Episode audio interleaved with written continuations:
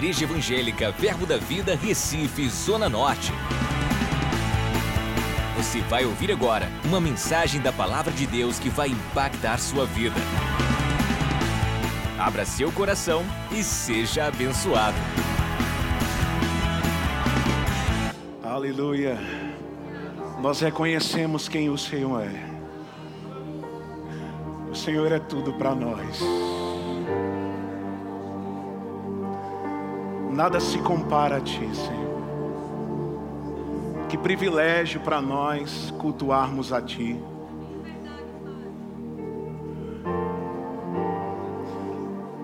Isso não é uma obrigação, não. É porque é bom, Senhor, te contemplar. É bom estar diante de Ti, te reverenciar. Como é bom. Não queremos cair numa rotina, mas nós queremos estar a cada dia alinhados a um relacionamento íntimo, um relacionamento real, onde o congregar é prazeroso. Muito obrigado por esta manhã. O Senhor é muito mais que bem-vindo neste lugar. Nós cremos que o Senhor tem o tom para esse dia, a palavra certa, dita a seu tempo, é como maçãs de ouro em salvas de prata. E eu creio, Senhor, em pérolas sendo compartilhadas de maneira coletiva, mas afetando cada pessoa de forma personalizada. Eu creio numa manhã de resoluções. Obrigado porque o Senhor perfeitamente desembaraça o nosso caminho. Aqueles que precisavam de luz, serão esclarecidos. Aqueles que precisavam de direção serão direcionados. Mas ninguém sairá daqui o mesmo. Mas nós cremos numa perfeita transformação.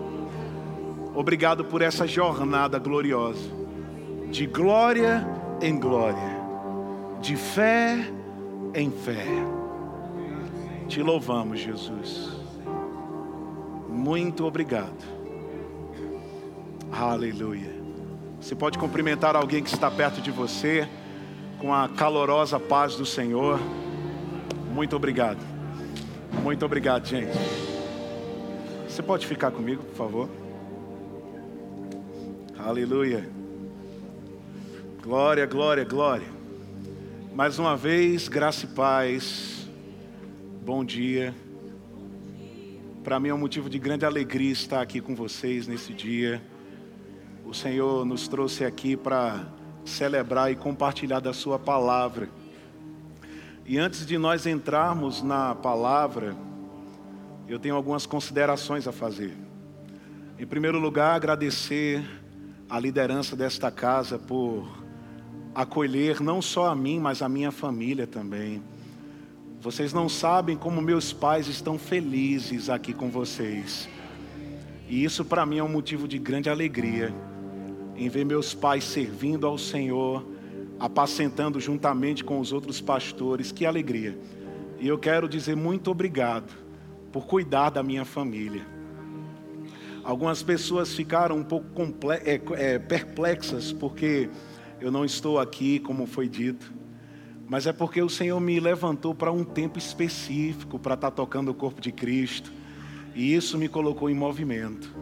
Mas é como nós sabemos, estar aqui é como estar em casa mesmo. E eu quero agradecer ao pastor Humberto, a Cristiane, na ausência deles, e a cada um de vocês pelo carinho de sempre. Amo vocês. E também, quando eu estava meditando sobre o que nós iríamos conversar hoje, algo subiu no meu coração que eu quero compartilhar em poucos minutos. Quando eu vim congregar nesta casa, em 2012, o Senhor ele foi muito específico comigo. Ele disse: crie raízes tão profundas que as pessoas não vão saber quanto tempo você está congregando nesse lugar. As pessoas vão olhar para você e vão dizer: rapaz, parece que você está desde o início, porque você está misturado, você está intenso. Essa foi a palavra que recebi durante cinco anos. Foi o que eu fiz. Eu me enraizei e estive conectado com aquilo que Deus está fazendo aqui, de maneira intensa, de domingo a domingo, de manhã, de tarde e à noite. E por que eu estou dizendo isso? Porque eu sei que muitas pessoas foram atraídas para cá, mas eu quero te dizer que você não veio para cá apenas porque é um lugar legal para estar, mas tem propósito. Amém. E você precisa discernir qual é o propósito de você estar aqui, para você não ser confundido. Porque você não tem que ficar sentado, mas você tem que produzir, servindo ao Senhor com alegria. Amém. Aleluia. Então eu quero encorajar você, uma vez que você já é membro dessa igreja, e uma vez que você é recém-chegado, meu irmão e minha irmã, não seja apenas um frequentante, envolva-se. Amém. Não é tempo de ficar orbitando, não. Em Hebreus capítulo 10, versículo 25, o escritor aos Hebreus ele disse que quanto mais nós percebêssemos que estaria chegando a hora da vinda de Cristo, nós deveríamos fazer admoestações acerca desse assunto. Que assunto? Não deixeis de congregar como é costume de alguns. Você está entendendo? E congregar não é só vir, congregar é estar junto e participar no mesmo propósito, com a mesma disposição, falando a mesma coisa. Amém, irmãos? Então era isso que eu queria, nessa pré-introdução, trazer para vocês. Não percam a oportunidade não desperdice o seu tempo, mas como o apóstolo Paulo disse, remie o tempo, porque os dias são maus. Procure compreender qual é a vontade do Senhor. Amém. Você recebe essa palavra? Glória a Deus. Quantos estão prontos agora para outra palavra? Aleluia. Diga comigo: mudar é preciso. Amém. Esse foi o tema que surgiu no meu coração para esta manhã. Mudar é preciso. Uma mudança significativa. Uma, uma mudança real, expressiva, consistente. Sabe, eu tenho percebido por onde eu tenho passado e tanto contato com tantas pessoas, eu tenho percebido a necessidade de trazer isso à tona não é só a respeito de nós conhecermos a verdade, mas é nós colocarmos a verdade em prática, porque a prática da palavra vai trazer os benefícios que a palavra de Deus garante para nós. Não é só a respeito de sabermos as referências dos versículos, não é só nós sabermos de cor, mas é sermos rápidos para agir naquilo que a palavra diz sermos rápidos, rápidos. Quando Jesus ele disse: buscar em primeiro lugar o reino de Deus e a sua justiça, e as demais coisas vos serão acrescentadas.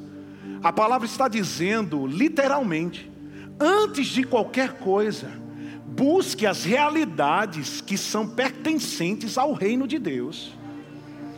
A primeira coisa que deve vir na nossa cabeça não são as coisas normais, naturais, terrenas, mas a primeira coisa, a primeira informação, o primeiro método, o primeiro jeito de fazer, deve ser como o reino de Deus ensina, deve ser como o reino de Deus nos orienta a fazer.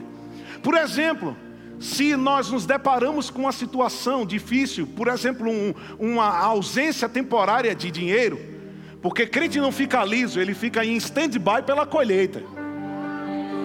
Amém? Se você é um semeador, você não fica liso. Amém? Você espera pela colheita.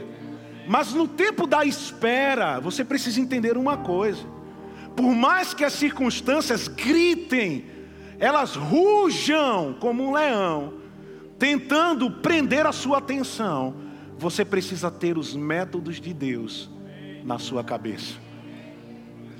O método terreno vai dizer a você, rapaz, a conta vai vencer. É melhor você usar o cheque especial. Mas o reino de Deus, ele vai dizer para você: você não está esperando no Senhor? Estou. Então confie nele, porque o mais ele fará. Amém. Se eu estou esperando em Deus, eu não posso antecedê-lo. Eu não posso agir antes dele.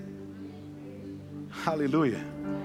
Eu estava é, meditando sobre isso, mudança. Essa palavra no grego quer dizer metanoia, ou seja, uma transformação, uma mudança de rota. É você estar caminhando para um lugar e se arrepender daquele caminho e ir para um caminho novo, um caminho totalmente diferente. E esse é o caminho que o Senhor nos convida a andar não são os nossos caminhos, porque eles são pequenos demais, são rasos demais, e nós vamos ver isso já já. Mas fazendo um pequeno teste sobre essa questão da mentalidade, eu quero te perguntar, e eu sei que vocês têm sido bem instruídos a respeito da prosperidade bíblica nesta casa, mas eu te pergunto, quando você ouve a palavra prosperidade, qual é a primeira coisa que vem na sua cabeça? Será que é essa imagem? Você pode colocar, por gentileza, a primeira imagem? Aleluia. Será que é essa imagem? Pode deixar, por gentileza. Porque se nós estamos, por exemplo, ao ouvir sobre prosperidade, pensando em primeiro lugar nisso aqui, isso só revela o quanto precisamos renovar a nossa mente. Porque muitas pessoas não se julgam prósperas porque não estão como tio Patinhas, nadando em dinheiro. Mas a prosperidade bíblica não está estabelecida em primeiro lugar no ter, mas é no ser. Quando você entende quem você é, você não vai se medir ou se discernir pelo que você tem no bolso, mas você vai dizer quem você é pelo que está escrito pelo que Jesus fez por você na cruz. Ele se fez pobre para que nós nos tornássemos. Aleluia. Então, qual é o comportamento de um rico diante das circunstâncias? É de se preocupar ou de cantarolar? Aleluia. A imagem que veio ao meu coração sobre essa mudança de mentalidade é a seguinte, por favor.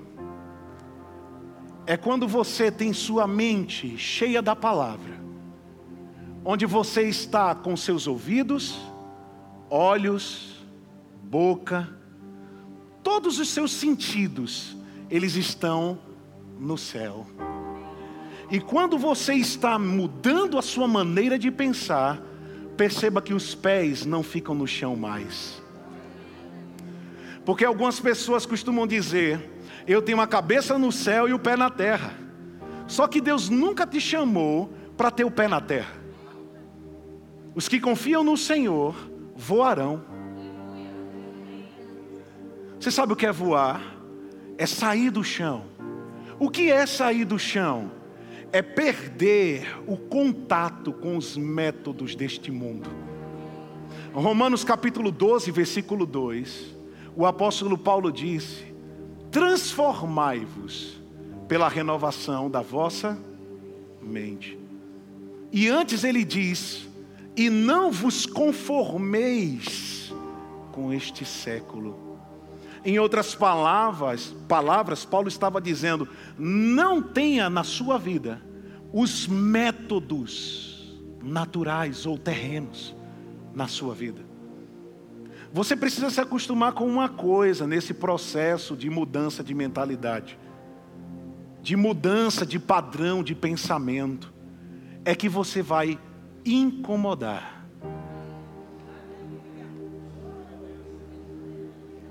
Você precisa se acostumar com isso.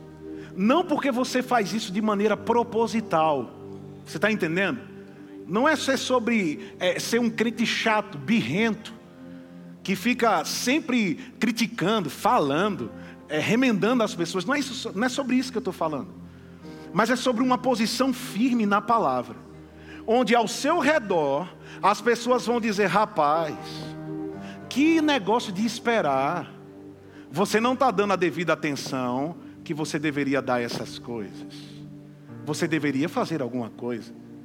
Mas só que quando você começa a mudar os padrões de pensamento natural, terreno, para os padrões do reino, você vai entender que esperar no Senhor é a melhor coisa que você pode fazer.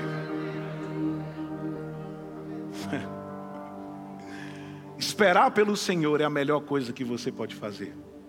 Abra sua Bíblia comigo, por gentileza, em Isaías capítulo 55.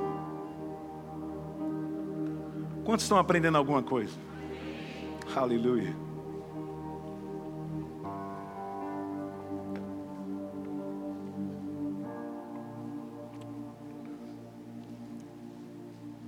Isaías capítulo 55, versículo 8. Todos acharam?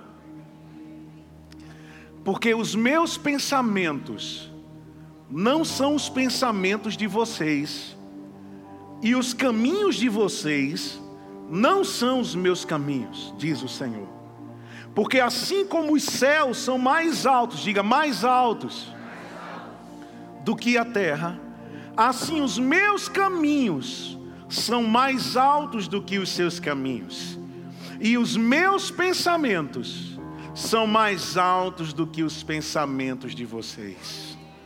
Aí eu quero trazer para você agora alguns sinônimos das palavras pensamento e caminho. A palavra pensamento também pode ser ideia, plano, propósito, invenção, e eu vou adotar a palavra seguinte, que é a palavra cálculo. A palavra caminho também pode ser distância, jornada, maneira ou modo. E eu vou adotar a palavra modo para nós relermos esses versículos. E fica assim: porque os meus cálculos não são os seus cálculos.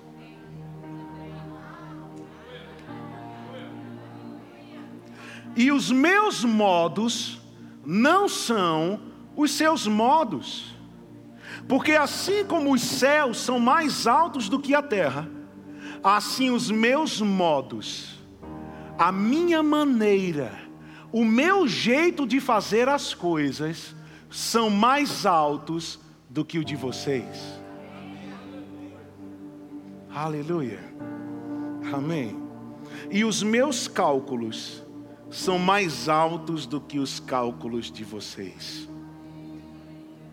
Quem diria que uma ação de graça iria multiplicar pães e peixes para mais de 5 mil pessoas?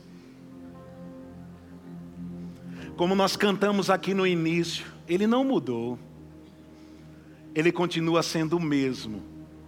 Como o escritor aos Hebreus disse no capítulo 13, no versículo 8: Jesus é o mesmo ontem, hoje e será para sempre. Naturalmente falando, você acha que é essa forma que se alimenta a gente? Com cinco pães e dois peixes? Então eu quero te convidar nessa manhã a você parar de reclamar, porque seu salário é mínimo. Porque o governo pode dizer que o seu salário é mínimo. Mas quando você tem atitudes correspondentes ao alto, quando você age de acordo com as maneiras do alto, é o suficiente para Deus manifestar multiplicação na sua vida. Só que tudo vai depender da primeira atitude. Primeiro lugar, o reino de Deus. A gente também poderia chamar o reino de Deus de reino dos céus. Se a gente pode chamar reino de Deus de reino dos céus, a gente pode dizer que os céus devem ser buscados em primeiro lugar. A maneira como o céu trabalha não é como na terra. Quando Jesus ensinou a orar, ele, dentre as coisas que ele ensinou, ele disse que nós deveríamos dizer: que seja feita a tua vontade, na terra como é no céu. No céu, não se tem a possibilidade de falta. No céu, você não encontra nenhum tipo de preocupação sobre nada. Às vezes eu escuto algumas pessoas dizendo: Ah, irmão, mas também não dá para a gente não se preocupar. Aí eu falo: Então vai dizer a Jesus, porque ele disse: Não se preocupe.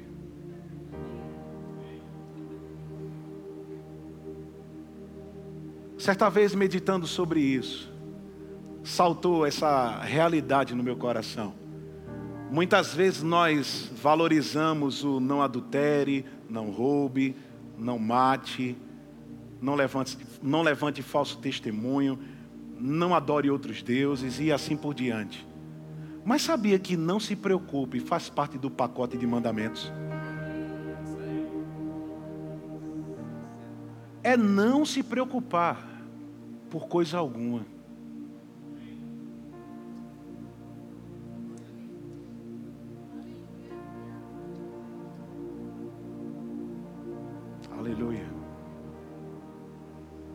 É não se preocupar.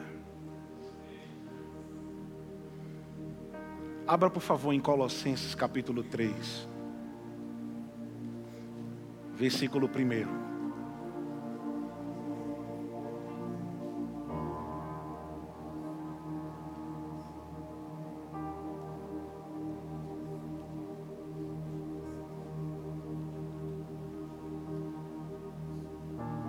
Todos acharam? Ele diz: portanto, se vocês foram ressuscitados juntamente com Cristo, alguém foi ressuscitado juntamente com Cristo aqui? Alguém nasceu de novo? Diga, está falando comigo? Amém. Aí ele diz: busquem as coisas lá do alto, onde Cristo vive, assentado à direita de Deus. Pensem nas coisas lá do alto e não nas que são aqui da terra. Diga comigo, eu devo pensar nas coisas lá do alto, ou seja, da palavra, e não nas que são aqui da terra.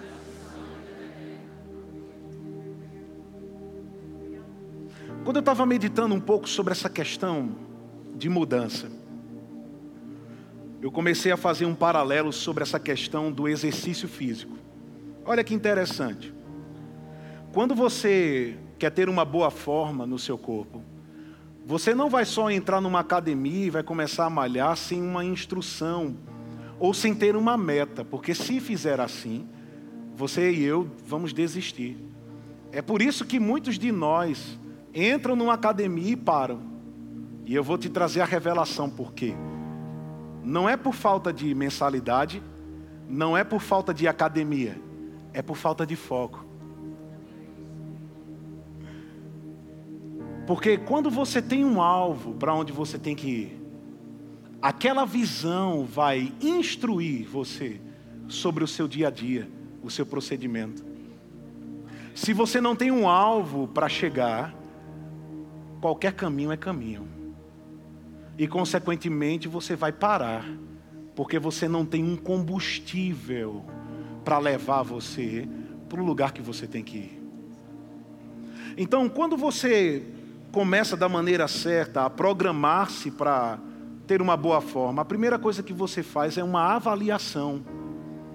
Você procura um profissional, ou na área de saúde, ou também de educação física, e você vai fazer exames, verificar suas taxas e assim por diante. o educador físico, ele vai também tirar medidas, vai submeter você a algum, alguns testes para ver como é que está o teu rendimento, o teu desempenho e assim por diante. Da mesma forma, nós temos que fazer com o nosso pensamento. Nós temos que ser tão sinceros ao ponto de denunciar aquilo que ainda não está alinhado com a palavra na nossa vida. Porque muitas vezes nós estamos chamando de diabo aquilo que é mente não renovada. Eu não sou advogado do diabo. Eu quero é que ele se exploda. Esse é o meu, o meu desejo para ele. Você está entendendo? Mas eu quero trazer à tona uma coisa que é verdade. Tem coisas que é o diabo que vai levantar para tentar parar você. Sim. Resistir ao diabo a gente é instruído na palavra a considerar as astúcias ciladas, as astutas ciladas do diabo. A Bíblia não anula o diabo, ele existe. E nós temos que ser cautelosos, vigilantes no nosso dia a dia, porque ele está por aqui. Amém. Aleluia. Ele quer se transfigurar de uma forma que parece que ele não está, mas ele está. E você precisa discernir isso. Mas a Bíblia também fala sobre astúcias humanas, artimanhas humanas. Depois você pode conferir isso em Efésios capítulo 4, a partir do versículo 11. Existem coisas que o homem produz que induzem ao erro. Não é só porque o diabo os seduziu para pensamentos errados, mas o homem natural, ele é capaz de ter assimilações naturais e começar a desenvolver métodos, maneiras de viver que são aquém das realidades do alto. Vocês estão entendendo isso aqui? Amém. Aleluia. Então nós temos que ser sinceros em dizer, rapaz, eu ainda nessa área preciso mudar a minha forma de pensar sobre isso. Por exemplo, como eu falei sobre as finanças, se eu ouço sobre prosperidade e o cifrão já se forma no meu olho, é porque eu preciso renovar minha mente sobre prosperidade. Se quando é uma investida, uma seta vem no meu corpo mortal e aí um sintoma surge, e a primeira coisa que eu penso é ir na farmácia para comprar um remédio, eu preciso renovar a minha mente sobre isso. Se quando eu recebo uma má notícia, a tentação de ficar triste já é a primeira coisa que vem. Eu preciso renovar a minha mente sobre isso. Relacionamentos, relacionamento entre marido e mulher, filhos, pais e mães, relacionamentos no trabalho e onde quer que seja.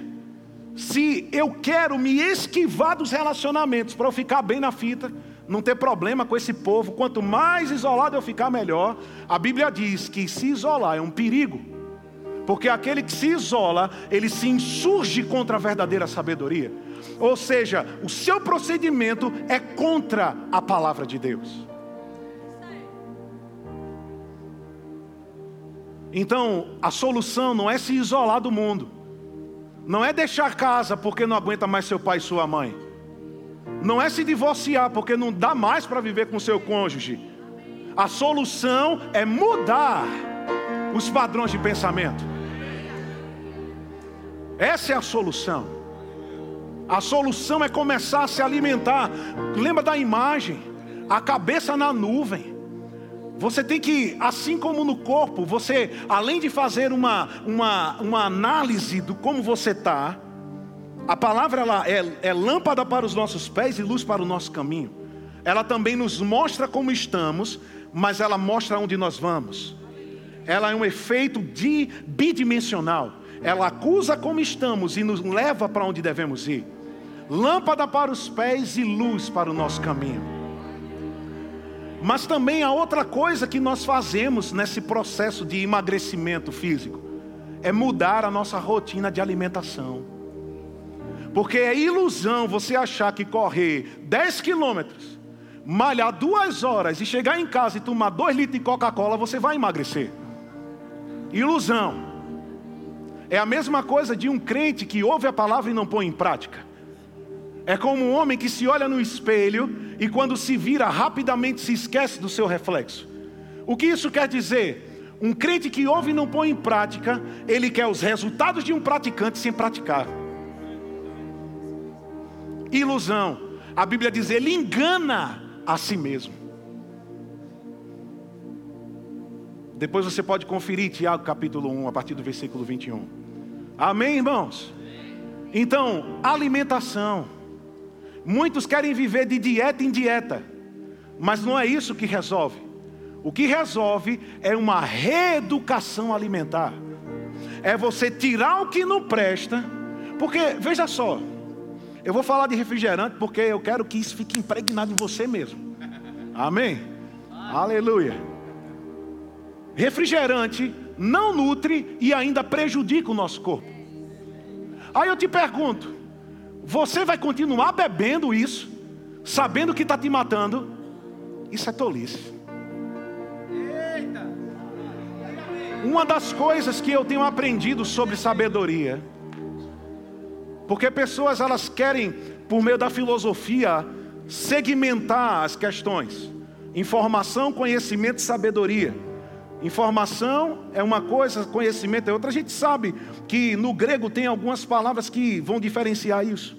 Mas na literatura judaica, uma pessoa que tem um conhecimento de algo, ela é automaticamente uma praticante do que conhece. Se uma pessoa ela tem conhecimento de algo e não pratica, ela é chamada de tola. Não é uma pessoa ignorante. A ignorância pode ser um motivo de tolice? Pode. Mas ele também considera tolice uma pessoa que sabe e continua fazendo errado. Porque eles não têm como associar sabedoria à tolice. Ou é uma coisa ou é outra. Ou é sábio ou é tolo. Então, refrigerante tem que ser eliminado da nossa dieta, da nossa vida eliminado. Não é, não, vou deixar só para o final de semana. Não, vou deixar só para as festas de final de ano. Não, se mata, se não presta, joga fora. Você está entendendo? É dessa forma, é preto no branco, é simples e claro desta maneira. E tem outras e outras coisas. Eu não sou nutricionista, então eu não vou estar no, falando, isso é só um exemplo. Mas graças a Deus que você tem médicos, pastores aqui na casa. Amém. Que podem instruir você melhor sobre isso. Mas da mesma forma é o contexto mental.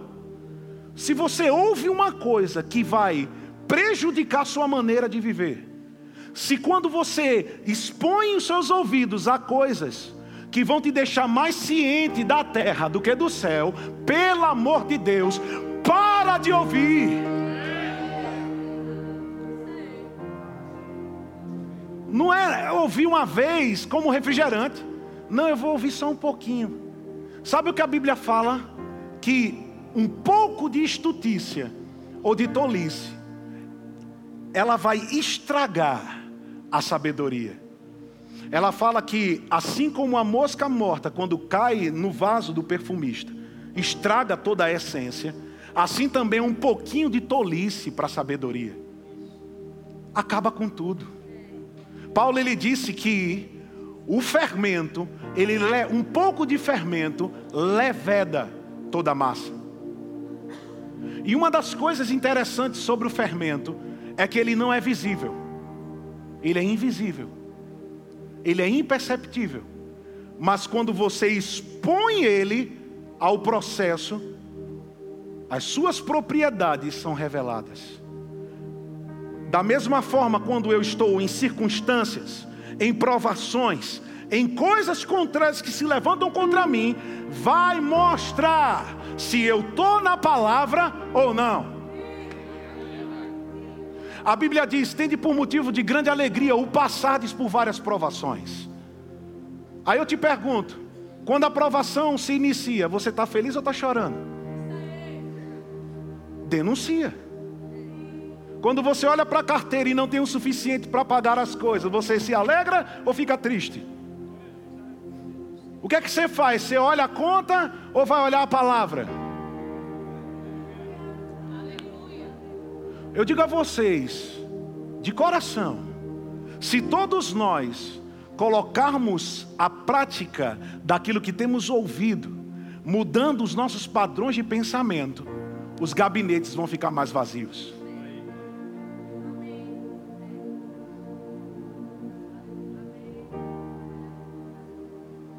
Era uma boa oportunidade para dar um glória a Deus.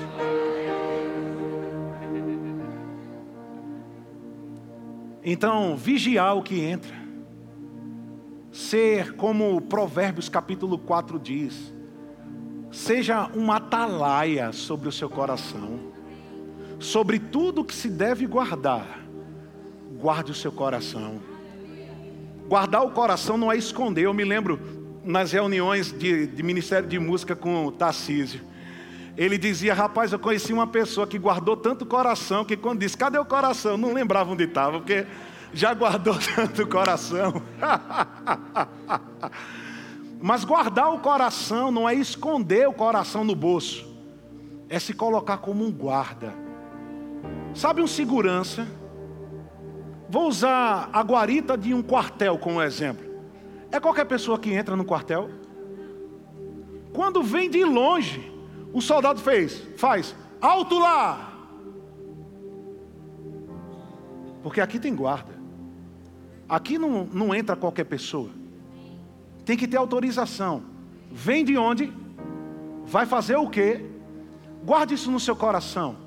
Se não está escrito, não é bem-vindo.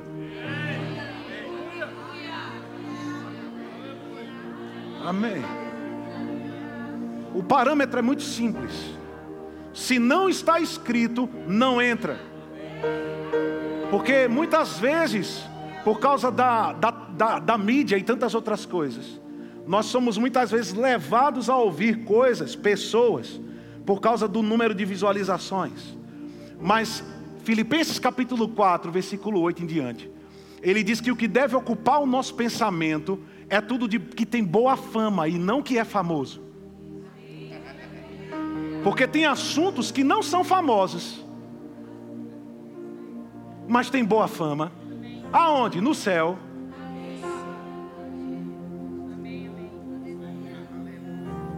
Por exemplo, uma mulher que procura alinhar o seu coração à palavra, 1 Pedro 3,3 e em diante, ele fala que isso tem grande valor diante de Deus. Não são pessoas que estão preocupadas com o exterior. Sabe, às vezes eu vejo nas mídias modelos dizendo: não, porque a verdadeira beleza vem de dentro. E por fora parece que está entalhada com gesso. De tanta obra na, no exterior. Então, se a verdadeira beleza é a interna, por que tanto investimento no, por fora? Eu estou querendo dizer a você o seguinte: que tem coisa na terra que não, é que não tem boa fama no céu. A gente tem que estar atento para o que é de boa fama do céu. Para Deus vale muito mais um coração quebrantado e contrito do que apenas um rostinho bonito, cheio de maquiagem. Uma das coisas que a maquiagem faz é encobrir, mas não elimina a imperfeição. Nós não podemos ser crentes maquiagem. Nós temos que aprender a eliminar de nós aquilo que não procede do alto. Amém. Então, mais um ponto. Assim como nós, quando vamos fazer exercícios, uma ficha de treino é montada com repetições e com tantas outras coisas que são importantes para o exercício, nós precisamos também fazer a mesma coisa com a nossa mente. Quais são os livros que você leu esse ano? Sobre que assuntos você separou para ler? Você está lendo sobre família? Você está lendo sobre finanças? Você está lendo sobre realidades da nova criação? Ou você está lendo isto é? Aleluia! Você precisa colocar alvos de crescimento. Escuta isso. A sua mente, ela pode ser a sua maior aliada ou sua maior inimiga. depende do que você faz com ela. Muitas pessoas tendem a dizer: não, eu não vivo pelos sentimentos. Isso é verdade. Eu não vivo pelas emoções. Depende. Depende. Porque as emoções não estão na carne, estão na alma. Se você renovar a sua mente pela palavra, suas emoções são renovadas. E você vai utilizá-las da maneira certa. Por exemplo, o Espírito Santo, ele pode se entristecer. Quantos concordam comigo? Mas o entristecimento do Espírito Santo não é por qualquer coisa. Então, existe uma parcela de participação de emoções que são úteis. Por exemplo, quando a adversidade se levanta e você se alegra, você começa a rir. Como estão entendendo? Quando você vê pessoas necessitadas na rua e você se compadece por elas, e você fica condoído, contrito e quebrantado no seu coração por vidas. Você começa a colocar as suas emoções no lugar certo. Da mesma forma, o seu intelecto, da mesma forma, as suas vontades. Quando você renovar sua mente, pode ter certeza, não vai ser difícil inclinar-se para as coisas do Espírito. Nessa milícia que Paulo fala em Gálatas capítulo 5, versículo 16, que há uma luta entre o Espírito e a carne. Sabe quem é aquele que a carne e o Espírito estão lutando? É pela atenção da alma. Porque se tua alma está inclinada para o espírito, jamais você vai dar lugar à carne. Mas se a nossa alma está natural, terrena, carnal, nós vamos em primeiro lugar dar lugar à carne. Por exemplo, alguém tranca você na pista, na, na rodovia. Qual é a primeira atitude que você tem? Deixar para lá ou correr atrás para trancar na frente? Essa é para a meditação da igreja. E por fim, uma palavra que tem me acompanhado: consistência. Nós estamos de mudança lá em casa. E pensa num trem trabalhoso. Meu amigo, é tanta coisa que a gente não sabe de onde veio. Mas aí é que está. No processo de mudança, a gente não pode parar no meio do caminho. A gente tem que ir até o fim. E o que é que vai nos motivar a ir até o fim? Ter a casa como a gente está desejando que ela fique. Organizada, ornamentada, bem organizadinha e tal. Então, qual é o, o alvo que nós devemos traçar na nossa vida? Cristo. Cristo deve ser o motivo da nossa consistência na transformação da nossa maneira de pensar. Se eu ainda não estou pensando como Cristo pensa, eu preciso continuar trabalhando. Uma das coisas que, para encerrar, eu vou dizer, eu tenho aprendido sobre a capacitação que vem pela graça de Deus, não essa deturpação que nós vemos por aí porque os extremos são beiradas. Todo extremo é beira, é perigoso. O não reconhecimento da graça torna uma pessoa impotente. O conhecimento da graça deturpado ou apontando para a hipergraça faz com que a pessoa se torne inconsequente. Ou seja, a pessoa se torna uma libertina. Mas o desejo de Deus é que a gente caminhe no meio. Amém desfrutando da liberdade que a graça trouxe e também da capacidade que a graça traz. E uma das coisas que eu tenho aprendido é isso. Quando eu trabalho no processo de renovação da minha mente e fortalecimento do meu espírito, os meus esforços na carne serão reduzidos.